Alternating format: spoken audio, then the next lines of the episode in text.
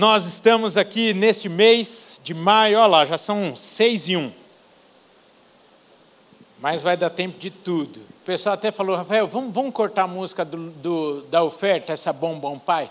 Falei, nada. Vamos cantar esse trem ainda vou correr na palavra para a gente cantar de novo. Você, você não quer ser despedido de, com essa música?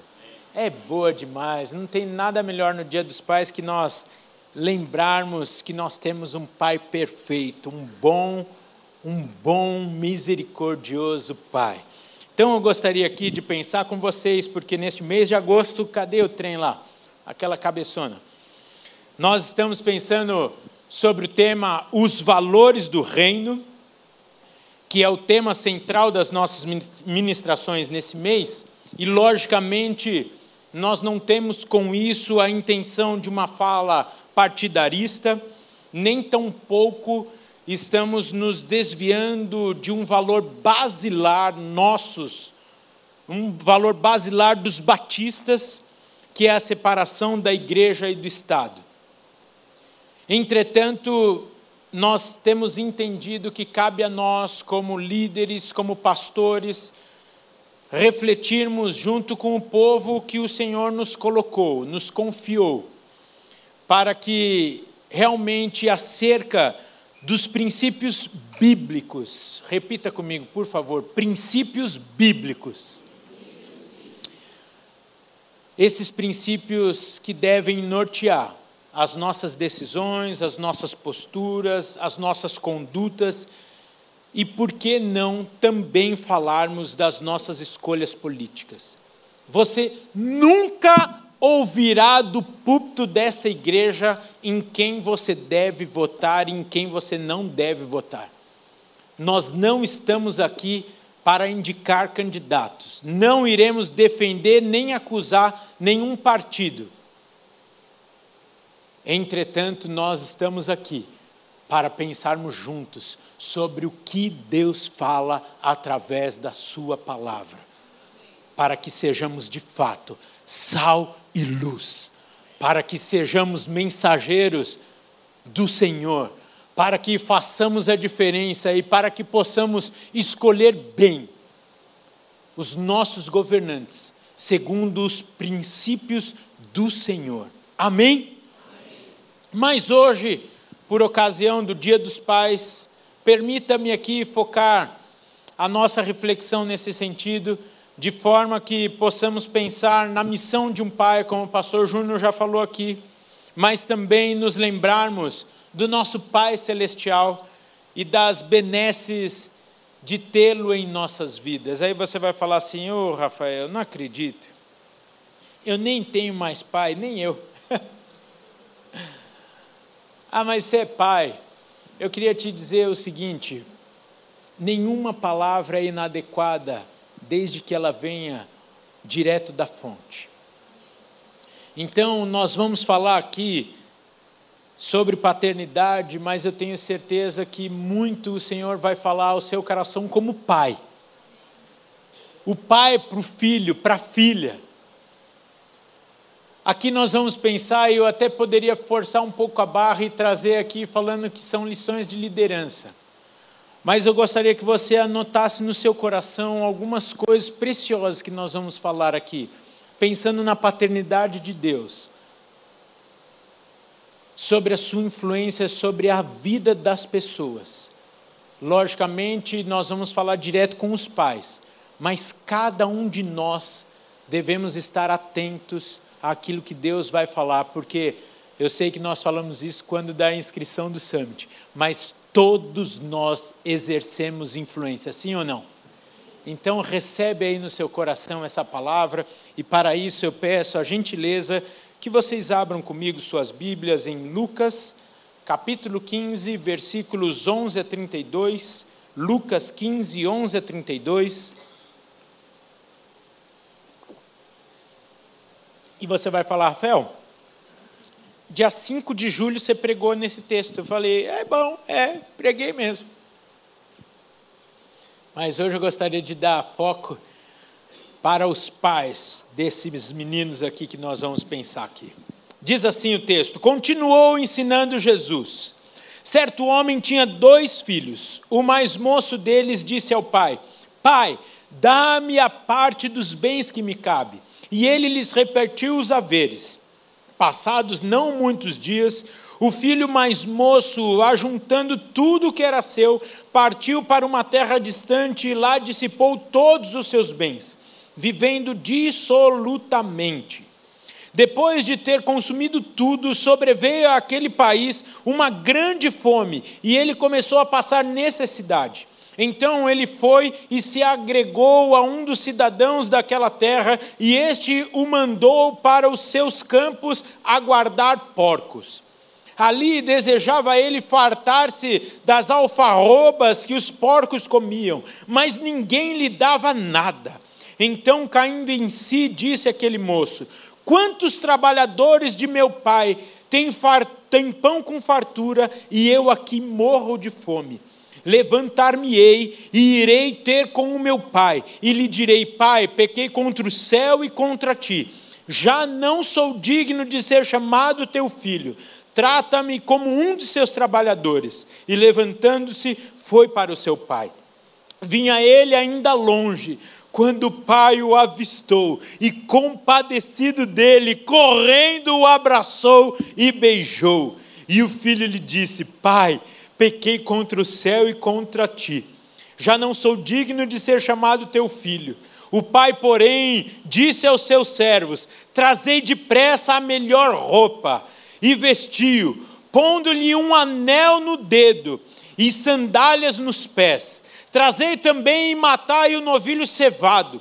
Comamos e regozijemo-nos, porque este meu filho estava morto e reviveu, estava perdido e foi achado. E começaram a regozijar-se. Ora, o filho mais velho estivera no campo, e quando voltava, ao aproximar-se da casa, ouviu a música e as danças. Chamou um dos criados e perguntou-lhe que era aquilo. E ele informou: Veio teu irmão e teu pai mandou matar o novilho cevado, porque o recuperou com saúde. Ele se indignou e não queria entrar. Saindo, porém, o pai procurava conciliá-lo. Mas ele respondeu ao seu pai: Há tantos anos que te sirvo, sem jamais transgredir uma ordem tua, e nunca me deste um cabrito sequer para alegrar-me com os meus amigos. Vindo, porém, este teu filho, que desperdiçou os teus bens com meretrizes, tu mandaste matar para ele o novilho cevado. Então lhe respondeu o pai: Meu filho, tu sempre estás comigo.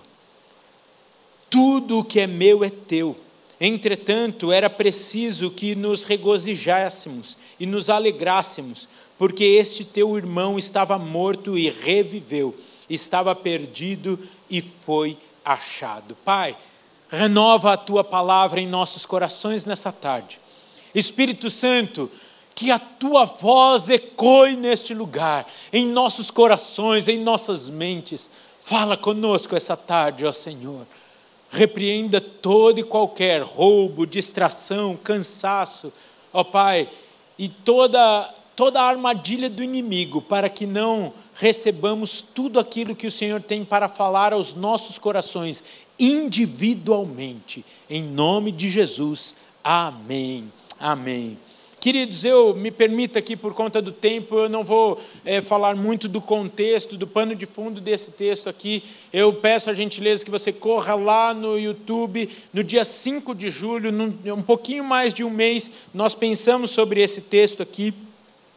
Mas é, dando foco na figura desse pai, eu gostaria de pensar três principais características de Deus e que nós, como pais aqui na terra, precisamos ter, nós, como influenciadores, como líderes, como formadores de pessoas, precisamos nos atentar nessa tarde. Você, mãe, você, pai, você, chefe, você, filho, Preste atenção, porque sem dúvida nenhuma o Senhor quer falar a você. Queridos, nós estamos vivendo num mundo polarizado. Ou seja, aquele centro, aquele equilíbrio está acabando, estão querendo nos jogar para os extremos. Estão nos forçando a nos posicionar diariamente, se somos da direita ou da esquerda. E a maioria nem sabe o que isso significa. Volte domingo que vem que nós vamos falar sobre isso. Sobre entendermos as armadilhas do inimigo ao usar algumas palavras e conceitos. Nós temos uma irmã aqui na igreja que você, com seu dízimo e oferta, sustenta ela, a Fernanda Terra. Eu não posso falar todos os detalhes aqui, mas ela está lá no meio da turma que fica arquitetando essa, é, é, esse trem tudo aí de política para entender as estratégias, os enganos e as coisas que ela tem trazido para nós. É, é assim, assustador, ao mesmo tempo que confortador porque nós vemos que a palavra do Senhor está se cumprindo e Ele está voltando. Amém? Você está feliz por isso? Ou a vida aqui está tão boa que você fala, ah, Senhor, pode demorar mais um pouquinho. Maranata, ora vem, Senhor Jesus. Queridos, essa forçação de barra deste mundo polarizado, está, por consequência, na vida das nossas crianças, dos nossos jovens, dificultando que eles entendam o seu papel, dificultando que eles construam a sua própria opinião e a maior dificuldade ainda em expressar as suas opiniões. Perceba, você vai conversar com um adolescente hoje em dia, ele não consegue falar o que ele acha, mas ele vai repetir muitas vezes o que ele tem ouvido sobre as coisas. Não estão mais permitindo uma criação, um entendimento sobre as coisas é uma estratégia jogar, jogar, jogar, jogar conteúdo. E a Fernanda Terra vai nos falar sobre isso nas próximas semanas. Jogar muitos conceitos para que as pessoas fiquem tão perdidas que necessariamente corram para um dos polos e ali vistam uma camisa que, ao longo da sua vida, não entenderão mas serão levados por um movimento, por uma série de pessoas que construirão o seu raciocínio e conduzirão a sua vida. Diga comigo, misericórdia. Essas dificuldades de expressar opinião, até mesmo porque as críticas que os nossos filhos hoje têm recebido, têm sido tão destrutivas para a alma, mais do que um tiro faz no nosso corpo, na nossa carne. Estou vendo aqui alguns profissionais da saúde mental que podem confirmar isso. Um mundo extremamente globalizado. E aí você vai falar, ué, Rafael, isso não é bom? A questão é que os nossos adolescentes estão sendo preparados para programarem um computador, um robô capazes de construir um carro sozinho. Mas eles travam quando precisam trocar uma simples resistência de um chuveiro que queimou, ou até mesmo trocar a lâmpada do banheiro. Eu estou exagerando, gente? Os caras estão rodando aqui e não conseguem fazer o básico recebem uma enxurrada de informações e conteúdos, e logicamente eu não estou generalizando aqui, gente. Eu só estou trazendo um alerta do mundo que nós estamos vivendo, sem sair do tema do mês. Eles recebem uma enxurrada de informações e conteúdos que os tornam capazes de estarem à frente de milhares de seguidores nas redes sociais, estarem à frente de muitos subordinados nas empresas, mas não conseguem resolver o conflito consigo mesmo, não conseguem resolver um conflito com um colega. Que dirá os conflitos familiares? E aí nós vamos entendendo o que, que essa geração está buscando com casamentos. Eu já trouxe essa estatística aqui. 55% dos casamentos hoje em dia não duram um ano. Gente, não faz lógica isso. Não faz lógica. E são os casamentos que dão uma festança. Você come até camarão. Aí você fala, gente, o pessoal é burro. Tivesse comido sozinho esse trem ao longo dos próximos 10 anos, ao invés de pagar uma festança e separar em um ano. Ao mesmo tempo que eu olho para essa geração, agora estou falando em meu nome, tá bom, Rafael? Eu olho para essa geração com uma irritação enorme. Estou abrindo o coração aqui. Já fiz isso quinta-feira no Viver Bem, mas não foi o suficiente, estou pondo mais um pouquinho aqui para fora. Pois essa geração não é capaz de levantar e ceder o lugar deles para um idoso. Eles não são capazes de dar passagem e prioridade para uma mulher grávida.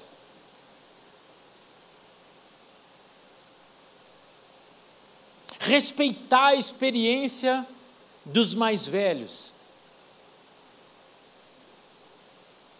Mas ao mesmo tempo que eu fico irritado, eu fico com dó pois nenhuma geração na história recebeu tão pouca base sólida para construírem as suas vidas. Aí você fala, não tem como acusar, porque quem não recebeu não tem o que dar. Eu não sou engenheiro nem arquiteto, por isso aqui eu não estou fazendo uma crítica ao material, eu posso até errar, então, se eu falar alguma besteira, os profissionais da área levantem a mão com liberdade, mas aqui me permita, dentro da minha simplicidade, fazer uma alusão aqui, que essa geração é a geração do drywall, frente ao tijolo e o bloco. Ou seja, eu sei que tem as vantagens de cada um, mas aqui eu vou fazer a alusão a uma parede que você tinha que dar marretada até cansar o braço para destruí-la, comparando com uma parede que você ouve tudo que está falando do outro lado. É o raio da modernidade. E aqui eu não sou contra a, a, a, é, a esses trem de tecnologia, não, eu amo esse negócio aí. Estava lá nos Estados Unidos, é oh, bom esse negócio, os carros lá você põe assim, ó, tem indução. Aqui só rico tem esse trem no carro. Você põe o celular lá, já começa a carregar. Aí você fala, ei, negócio bom. Você entra no carro, ele dá bom dia para você, você se sente querido, amado. Você fala Willow Creek, já aparece na tela assim, ó, o caminho para a igreja. Coisa boa, gente. Eu gosto desse negócio aí.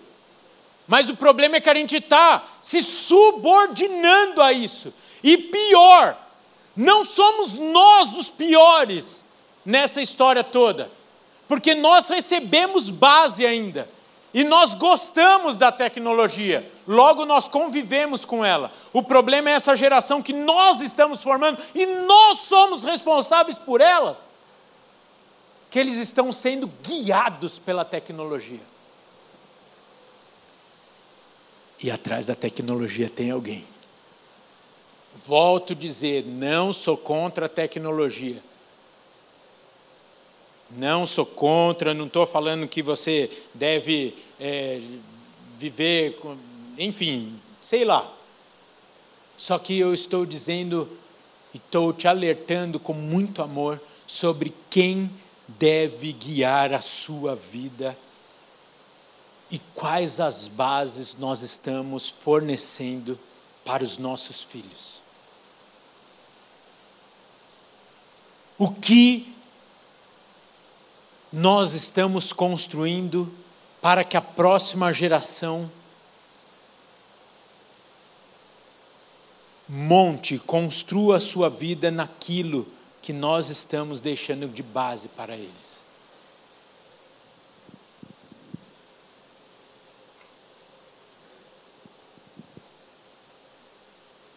São as pequenas coisas do dia a dia que eu percebo que nós vamos vacilando, e aqui volto a dizer, permitindo que coisas que nem nós mesmos dominamos, mas que dominem a nossa casa, os nossos filhos. E nós vamos perdendo voz. E perdendo voz, nós vamos perdendo atuação. E perdendo atuação, nós vamos perdendo influência. E perdendo a influência, eu vou ser repetitivo aqui em dizer que necessariamente os nossos filhos estão ouvindo alguém. E se nós não falarmos primeiro e mais alto, entre aspas, não gritando, se nós não falarmos primeiro e mais alto, alguém vai falar mais alto e primeiro o coração dos nossos filhos. Em todas as áreas. Permita-me aqui dar um exemplo tão simples, mas quando o meu namoro da Fabiola começou a ficar mais sério, ao mesmo tempo que a partida do meu pai se tornava mais evidente, eu me lembro como se fosse hoje que ele pegou uma caixa de ferramenta, me chamou e falou: Filho, vem aqui.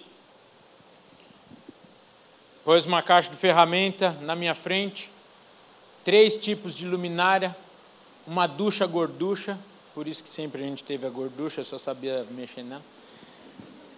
Uma ducha gorducha, três tipos de luminária e três negócios de, de tomada. Falou, eu vou te ensinar a mexer nesse trem aqui. Eu falei, ô pai, ele falou, eu sei que você vai ter dinheiro para contratar gente. Eu sei que os corretores de seguro vão bater em mim agora aqui. Mas eu sei que você vai chamar 333 Porto deixa eu honrar a minha camisa aqui, vai ter HDI que era de graça, né? Senão o pessoal vai, até agora minha chefe está vindo aqui vai falar, oh, Rafael, você fala da Porto e não fala da HDI. Mas o problema é que é, é esse raio aí. Que nós somos da geração 333 Porto. E não sabemos mais consertar as coisas básicas da nossa casa. E aqui eu não estou falando simplesmente de um chuveiro. Mas a minha fala aqui é sobre responsabilidade, sobre papéis, sobre resiliência, sobre maturidade, sobre segurança familiar, sobre capacidade de tomada de decisão e etc, etc. Já que as minhas duas professoras de português não vieram hoje, falei etc de novo. Aqueles que frequentam aqui sabem o que, que eu estou falando. Elas não deixam falar etc, etc. Permita-me voltar ao exemplo do meu pai.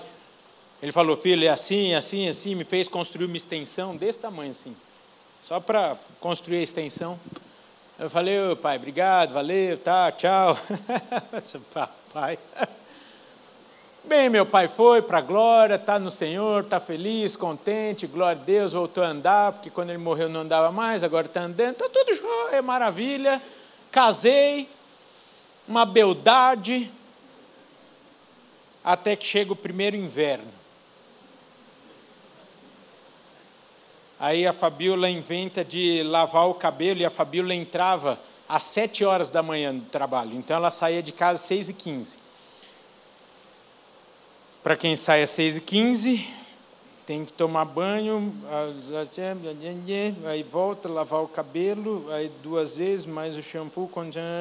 Bom, cinco horas da manhã a Fabiola me acorda numa segunda-feira, liga a ducha gorducha. Eu estou fazendo propaganda de graça hoje daqui liga a ducha gorducha. Naquele frio, estava um frio, né, amor? Aquele inverno estava frio, frio, frio, frio, frio, frio, frio. E aí você abre só um pouquinho, né? Aí a ducha fica. Né? Gritando, falando: abre mais, pelo amor de Deus. E eu, logicamente, dormindo, lógico, pomba, 5 horas da manhã, segunda-feira. Olha o tanto de cabelo que eu tenho. Isso daqui é qualquer rapidão, banho rápido, enfim. E aí a Fabiola vai, ducha gorducha lá, caindo três pinguinhos. De repente, eu acordo com um grito. Ah! Eu pulo da cama. Era um apartamento enorme que a gente morava, né? Quem, quem conheceu sabe que eu pulei da cama já caí dentro do box, né? Então eu pulei da cama, chego lá, a Fabiola com o cabelo cheio de shampoo, uma espumaiada toda, e ela, estourou o negócio, ela falou. Aí eu falei, ah, Deus do céu. Aí o meu sábio pai veio, não veio porque eu não sou espírito, mas veio na minha memória veio na minha memória, com todo respeito aos nossos irmãos espíritos, mas veio na minha memória e falou: vai lá que eu te ensinei. Lá fui eu. Fui lá no armarinho lá da área de serviço. Puxei, né, amor? Uma resistência, reserva. Desliguei a chave geral. Buf! Quase caiu o prédio inteiro lá. Fui lá, pode deixar, meu amor. Enrolei ela numa toalha Falei, me espera ali, que eu já resolvo isso. Hã? E no máximo 47 minutos ela estava de volta lá. ah, foi uma coisa de louco, enfim. Mas eu me lembro do olhar dela de segurança, falando: Eu casei com um homem.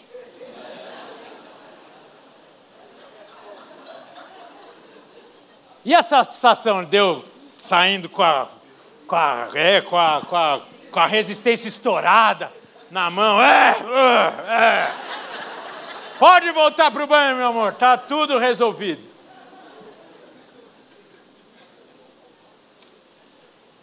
Queridos, eu estou falando, volto a dizer, muito mais do que uma troca de resistência. Eu estou trazendo uma analogia de quem nós estamos preparando para situações da vida que virão. Como eu e você estamos preparando os nossos filhos. Talvez você vai repetir aqui, ainda bem que lá em casa o chuveiro é a gás. Eu não sei como é lá na tua casa, eu só sei que os seus filhos vão precisar saber se posicionar em muitas situações e trazer segurança para a esposa deles, para o marido, para os filhos. Nenhuma geração eu entendo que vai ser tão pressionada a se posicionar a respeito de religião. Estava conversando com uma pessoa ontem, deixa eu ver se ele está por aqui, ele vem no culto das cinco. Não posso dar muitos detalhes aqui, mas ele, ele é líder de uma equipe muito grande, de um banco. Ele estava falando, Rafael, eu já não sei como falar, porque são tantas políticas, você, não pode, você não pode falar, é, não vou dar exemplos aqui para ninguém se sentir ofendido, mas você fala um negócio, aquela palavra, eles falam que ofende determinado grupo, e aí a outra palavra que você menospreza. Ele falou, Rafael, eu já não sei mais o que falar, eu, eu tenho medo de falar.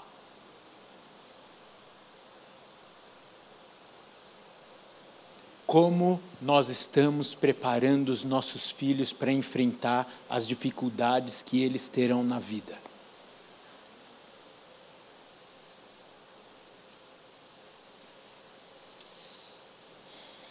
A questão é que não cabe também tirarmos os nossos filhos deste mundo. Mais vale incentivarmos e desenvolvermos a musculatura deles. Física, mas emocional e principalmente espiritual. Porque uma sociedade forte não é construída por pessoas fracas. já disse alguém. E voltando aqui ao texto, nem cheguei nos três pontinhos ainda, mas voltando ao texto, não tem como não perceber aqui a diferença de postura dos dois irmãos citados aqui. E o que noto é uma lição enorme que Deus deixa para nós enquanto pais. Trate cada um de seus filhos de maneira individual. Pois o que serve para um pode não servir para o outro. O que é bom para um pode não ser eficaz para o outro. E é exatamente assim que Deus faz conosco, sim ou não? Aí você vai falar, Rafael, por que, que você mudou do chuveiro para esse negócio de tratar cada um de, uma, de forma individual?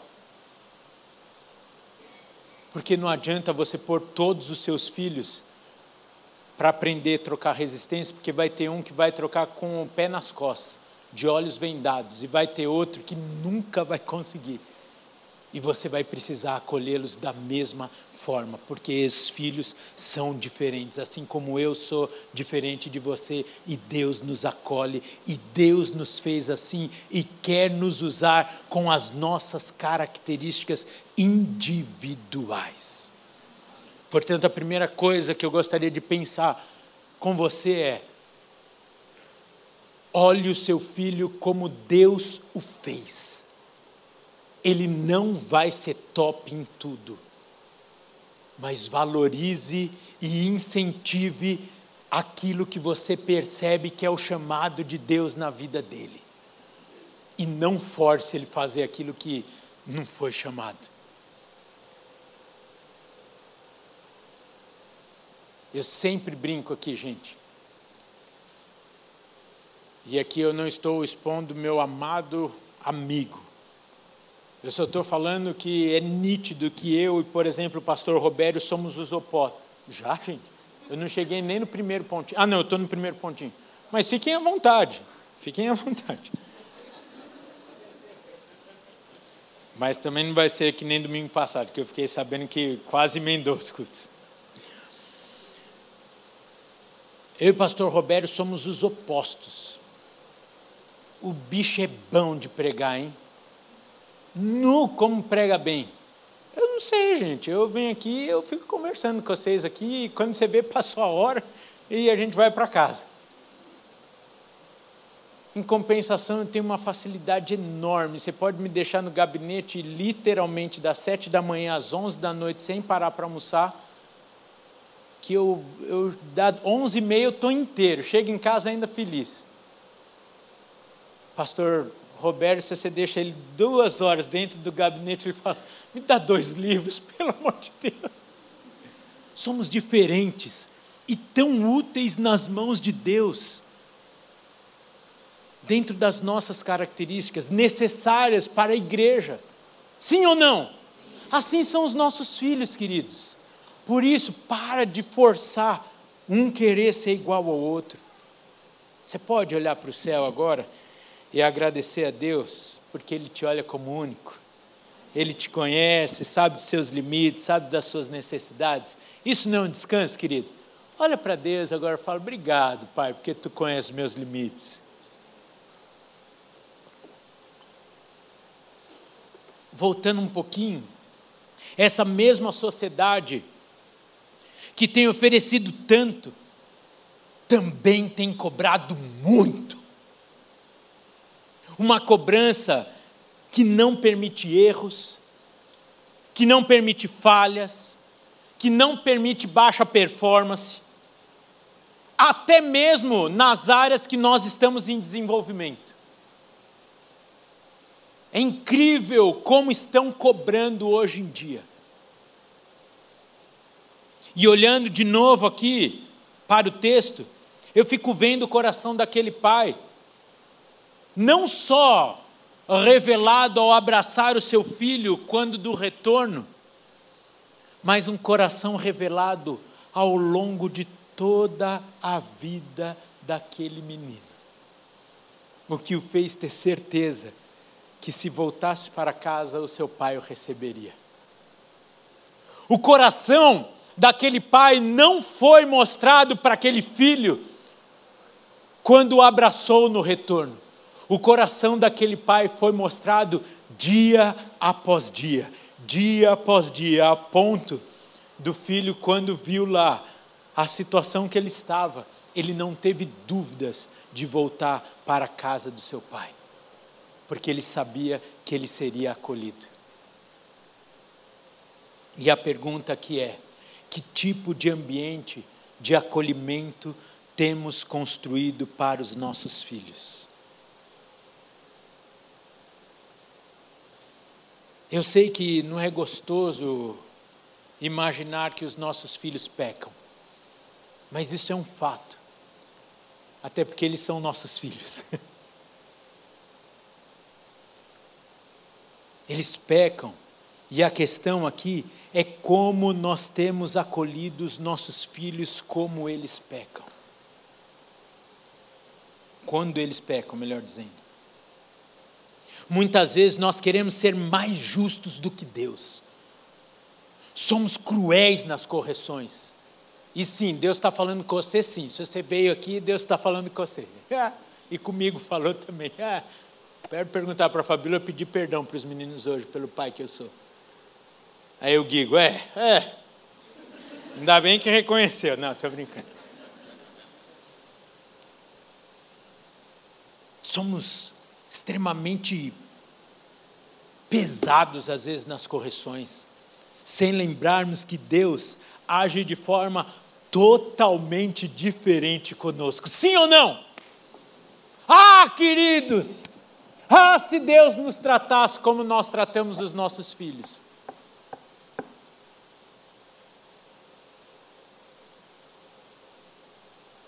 Que bom. Que bom que o colo do nosso Pai é um lugar seguro. E sabemos, porque Ele nos garante na Sua palavra, que todas as vezes que nós pecarmos, encontraremos perdão. Encontraremos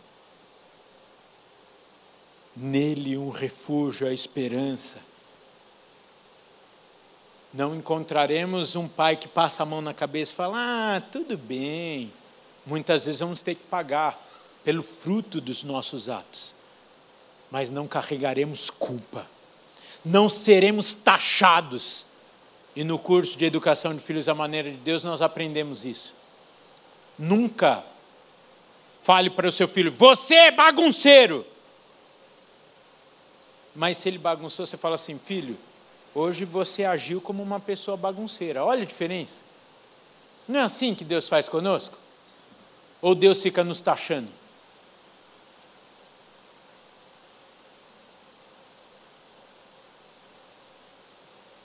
As nossas palavras têm poder. E os gabinetes estão cheios. As clínicas estão cheias por pessoas que ouviram durante toda a sua formação, que são isso, isso, isso e isso. Graças a Deus que nós temos a palavra de Deus para nos dizer que somos filhos amados, perdoados, justificados, que o Senhor confia em nós, etc, etc, etc. Mas os meus, nossos filhos podem ter uma vida totalmente diferente do que, a, que muitos de nós tivemos. Podem receber em sua casa segurança, identidade, coragem, fortalecimento. Até porque os nossos filhos não são nossos, são do Senhor. E eu te digo: o que você está fazendo com a herança que o Senhor confiou a você? Sem acusação, estou falando aqui, né?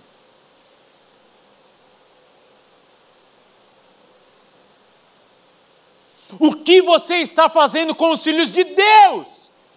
Confiado a mim e a você.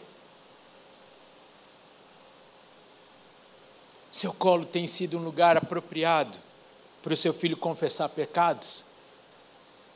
Ou o teu filho tem sido humilhado tem sido acusado dia e noite por Satanás por conta de um pecado que ele não confessa, e a palavra de Deus nos ensina que quando nós confessamos para Deus, nós somos perdoados, e quando nós confessamos para o nosso irmão, nós somos curados. E muitas vezes os nossos filhos não são curados, porque não encontram no nosso colo um lugar propício para receber aquela informação, receber um abraço e juntos chorarem aos pés do Senhor, arrependidos. Enquanto não confessa, não é curado. E aí fica sofrendo nas mãos de Satanás. E não confessa porque não tem um ambiente apropriado dentro da sua própria casa. Para confessar um pecado. Arrependido. Deixado. Mas às vezes que fica escondido por anos, por anos, por anos debaixo do colchão. Você pode novamente agradecer a Deus porque Ele não acaba comigo e com você quando nós erramos? O texto nos deixa muito claro algo que temos visto todos os dias. As amizades são passageiras, o dinheiro acaba. Aqui eu vou agora acrescentar o texto. Você pode ser despedido e tantas outras coisas mas, por exemplo, a nossa presença, o nosso acolhimento não pode ser passageiro, assim como não foi na história desse pai e desse filho. Novamente, sem julgar, mas trazendo aqui para nós pensarmos juntos, o número de suicídio tem crescido aqui porque pessoas chegam ao fim das suas opções. Muitas vezes as pessoas encontram no suicídio a sua opção de alívio de culpa, de peso.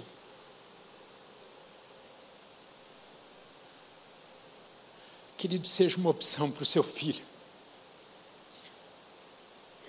Assim como Deus é uma opção para nós. que os nossos filhos nunca cheguem à opção do suicídio, antes encontrem nos nossos colos, na nossa presença, um lugar de acolhimento, um lugar de conforto, um lugar de cura. Porque quando os amigos os deixarem, a festa acabar, eles vão ter para onde voltar. Amém? Eu vou aqui ser repetitivo. Essa fala aqui não é para trazer peso no coração de ninguém, até porque pode estar nos acompanhando pela internet, você pode estar aqui, talvez você já passou por essa situação dentro da sua casa. E essa fala não é para trazer culpa, tampouco condenação para ninguém. Mas muitas vezes nós iremos fazer o nosso melhor como pais. E os nossos filhos irão seguir outras escolhas, farão escolhas diferentes, caminhos diferentes. E não se sinta culpado por isso, mas faça a sua porque é isso que vai te dar paz. Aconteça o que acontecer na história da sua família, faça a sua parte principalmente para o diabo não encontrar brecha e entrar na história da sua família. E tudo isso nos leva ao terceiro e último ponto da nossa reflexão de hoje. Deus nos conduz, nos educa, nos forma com exemplo, não com regras frias e vazias. Ou seja, nada que ele nos exige como filhos, ele não fez primeiro conosco, como pai. Anota um trem aí no seu coração, querido. Os nossos filhos não precisam de mais sermões no dia a dia. Eles precisam de exemplo e de direção. Para de querer pregar todos os dias de novo para o seu filho na sua casa.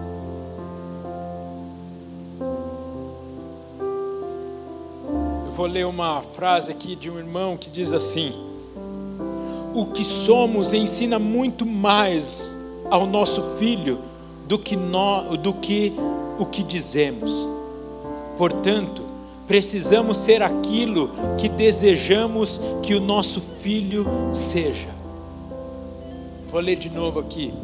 O que somos ensina muito mais ao nosso filho do que o que nós dizemos. Portanto, precisamos ser aquilo que desejamos que o nosso filho seja.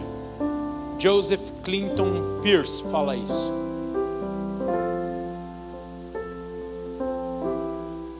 Pensem aqui comigo naquilo que deveria ser a base na formação de uma pessoa. Me ajudem aí, gente. Vocês estão quietinhos, então eu vou falar uns trem aqui. Talvez vocês vão falar, somos crentes, então tem que ser a Bíblia. Excelente. A Bíblia como uma base.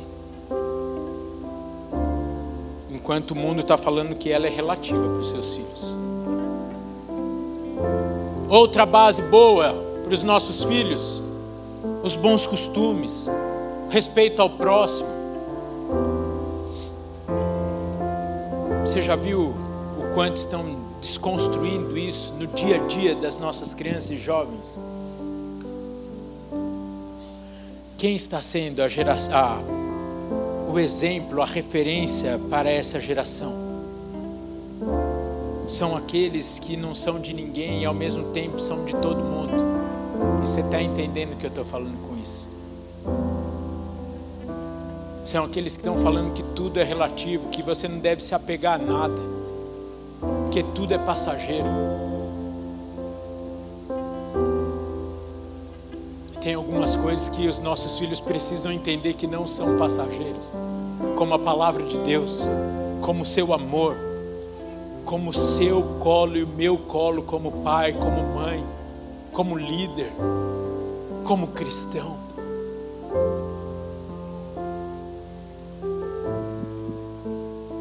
E para encerrar, como última base, não consegui falar tudo, mas tá, tá tudo bem. Como última base que eu não posso deixar de falar aqui dentro desse terceiro ponto, que é o caráter dos pais, o exemplo a coerência da teoria e da prática no dia a dia. Queridos, de novo, sem acusação nenhuma, mas como um alerta, muitas vezes nós somos os primeiros a destruirmos as bases que acabamos de citar. Enquanto a Bíblia não for levada a sério dentro das nossas casas, a autoridade de Deus revelada através da nossa paternidade, nós estamos sendo os maiores colaboradores do enfraquecimento das bases dos nossos filhos.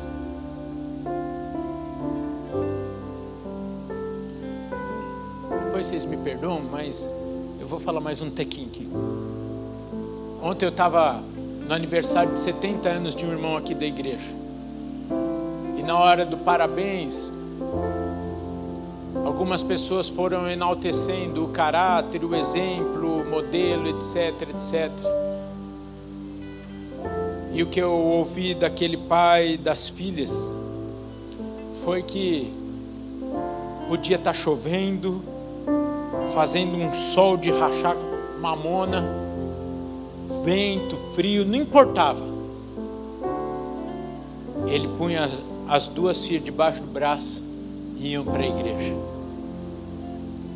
Sabe o que aconteceu com essas meninas? Hoje estão na igreja. Sabe o que aconteceu com os filhos dessas meninas? Hoje estão na igreja. Algumas das netas desse homem cantaram aqui hoje. Eu não quero de novo, não estou aqui para acusar gente, ó, de coração. Aquela, aquela TV ali, ó, faz isso ser verdade. faz ter um, um, um espelho aqui na minha frente para que tudo que eu estou falando sirva primeiro para mim. Mas nós estamos relativizando demais o Evangelho. Qualquer coisinha, qualquer coisinha tem ocupado lugar do Senhor nas nossas vidas, da igreja, etc, etc. Não estou julgando, volto a dizer, não tem pecado nenhum ter casa na praia, no campo, nada. Mas eu vou te falar um trem: enquanto você faltar no culto, para ir para casa de campo, você vai ensinar o seu filho a ser muito mais um empreendedor do que povoar o céu. E eu não vou apontar aqui, mas tem gente aqui hoje que já organizou encontro de carro, tem gente aqui hoje que já foi para casa de campo, tem gente aqui hoje que eu sei que já foi para casa do pai lá na praia e está aqui. Porque está vivendo a coerência do Evangelho e principalmente os seus filhos estão vendo que há algo principal na sua vida, imutável e que não é passageiro porque a casa na praia pode vender, pode passar, podem tomar a casa do campo, pode impedir de organizar encontro de carro. E tudo isso não muda a eternidade dos nossos filhos. Por isso, plante valores eternos que vai definir onde os seus filhos passarão toda a eternidade. Porque as casas vão ficar, os carros vão ficar, mas é certo, quem não tiver uma experiência com Jesus vai para o inferno. E quem o tiver como seu único e suficiente Senhor e Salvador, herdará a vida eterna com Cristo. E aí eu te pergunto, como pai, como mãe, como líder, para onde estão indo os nossos filhos? Quais os valores que os nossos filhos estão herdando de nós? Jackson Brown escreveu uma frase que diz assim: Viva de forma que, quando seus filhos pensarem em justiça e integridade, eles pensem em você. E aqui, de novo, eu trago exemplos de homens de Deus. Que os filhos foram as principais testemunhas da sua vida.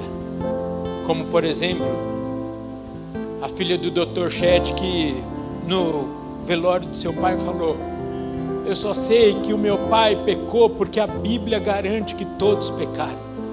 Senão eu falaria para vocês que meu pai não conheceu o pecado.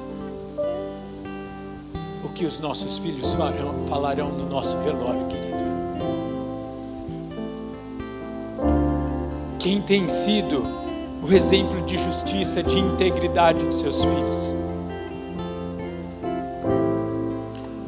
Jesus Cristo revelava o caráter de Deus o Pai. E nós precisamos revelar esse caráter dentro das nossas casas, como pais. Eu vou pedir que você fique de pé, por favor. Ó, temos seis minutos. Eu acho que vai dar para cantar e a gente ainda fazer um apelo. Vocês não acham? Nem olhei para o pastor Calori. Eu gostaria que você, neste momento, você recebesse esse amor de Deus, o Pai, nessa canção. E depois nós vamos orar aqui nos despedindo. De novo, queridos, não é uma fala de acusação, mas uma fala de alerta. Mas principalmente, uma fala de Deus o Pai ao seu coração, dizendo: Filho, eu estou aqui com os braços abertos, não para te julgar nessa tarde, não para te condenar, mas para dizer que mesmo que você foi para longe, mesmo que você gastou a sua herança, você continua sendo meu filho amado. E na minha casa tem lugar de honra para você.